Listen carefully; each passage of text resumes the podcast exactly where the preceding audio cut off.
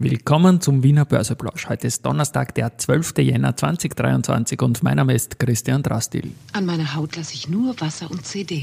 Heute geht es unter anderem um Jobs, Wrestling, Finanzporno und Bücher. Dazu schaue ich ins Aktienturnier. Dies im Wiener Börseplausch mit dem Motto Market and Me. Hey, here's Market and Me. Podcasting for Equity. Freebies for Community. Ja. Ein Modethema, Modethema, Modethema. Ja, ja, die Börse als Modethema und die Jännerfolgen des Wiener Börseplausch sind präsentiert von Wienerberger und Rosinger Group. 6.905 Punkte jetzt um 11.34 Uhr, als ich das einspreche, ein Plus von 0,69 Prozent zu gestern.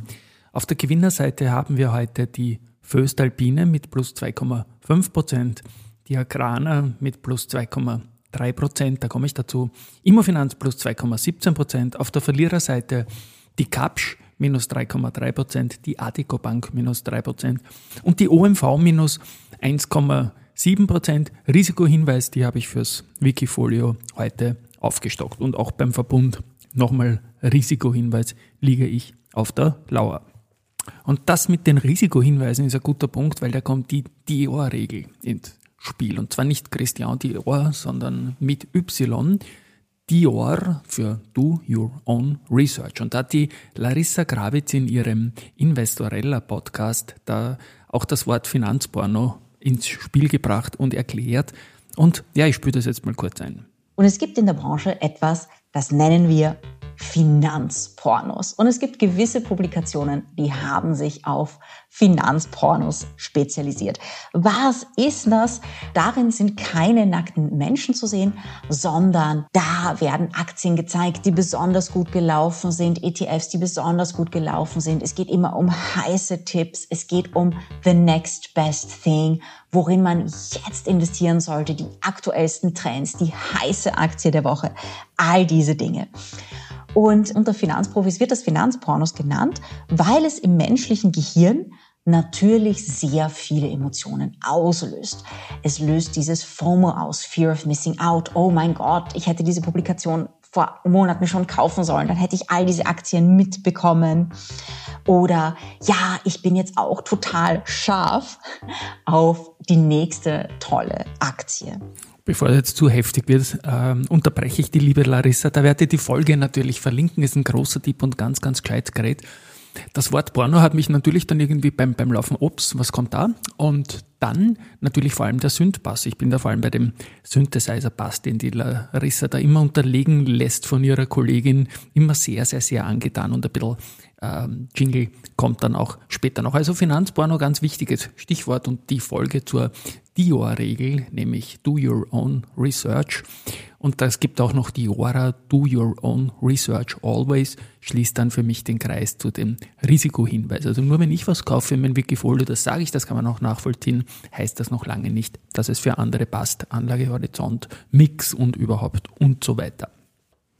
Also Larissas Podcast Investorella gehört sicherlich zu meinen Lieblingspodcasts. Den Podcast, den mir Spotify sagt, den ich im Vorjahr am allermeisten nach Minuten gehört habe, ist aber ein bisschen artfremd, nämlich Spotfight. Das ist ein Wrestling-Podcast.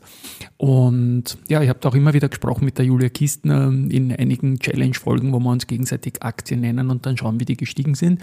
Ich, bei mir ist da immer die WWE dabei, die World Wrestling Entertainment vom alten weißen Mann Vince McMahon.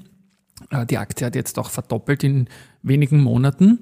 Und da gibt es jetzt in dem Wrestling-Podcast etwas, was mir sehr, sehr gut gefallen hat, denn da, da spricht einer, der sich an der Börse ein bisschen auskennt, mit einem, der sich an der Börse nicht so auskennt. Zwei sehr gescheite Leute. Das, also, das hat ja mit äh, Bildung nichts zu tun. Und das Spannende dran ist, da gibt es die WWE, die ist börsennotiert und die machen halt nicht alles ganz compliance-mäßig super.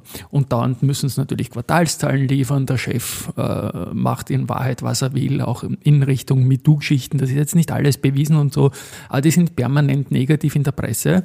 Und die Börsennotiz zwingt die aber dann trotzdem, solche Sachen aufzuarbeiten. Und eine andere Liga, die AEW, das sind irgendwie die Guten, aber die sind halt auch nicht börsennotiert und da dringt auch nichts nach außen. Das kann man jetzt so sehen, dass man sagt, wie wichtig eine Börsennotiz in Richtung Transparenz und Aufklärung von allen möglichen Dingen ist und vor allem auch von Lieferung von Geschäftszahlen und wie sehr es dir als Unternehmen dann letztendlich auch am Wecker gehen kannst, wenn du das alles halt tun musst. Aber per se für eine, eine Bevölkerung, die Transparenz will, ist eine Börsennotiz das Beste, was man sich von einem Unternehmen nur wünschen kann. Und jedes Unternehmen, das sich dem äh, Thema stellt, äh, ja, braucht auch Applaus und es ist einfach eine gute Sache. Und ich bin auch immer wieder mal gefragt worden, was wäre mein Traumjob überhaupt? Da habe ich gesagt, so Storywriter für eine große Wrestling-Liga. Also da hätte ich unpackbar viele Ideen. Das muss man halt mit mega Budget auch umsetzen in einem kleinen äh, Wrestling-Theater in Österreich. Geht das nicht, dass man über Wochen irgendwelche Stories schreibt? Da hätte ich sicherlich auch Kapitalmarkt-Wrestler dabei, die zum Beispiel immer dann gewinnen, wenn der Tau steigt. Also so ganz situationselastisch irgendwie eingehen. So viel zum Thema Job.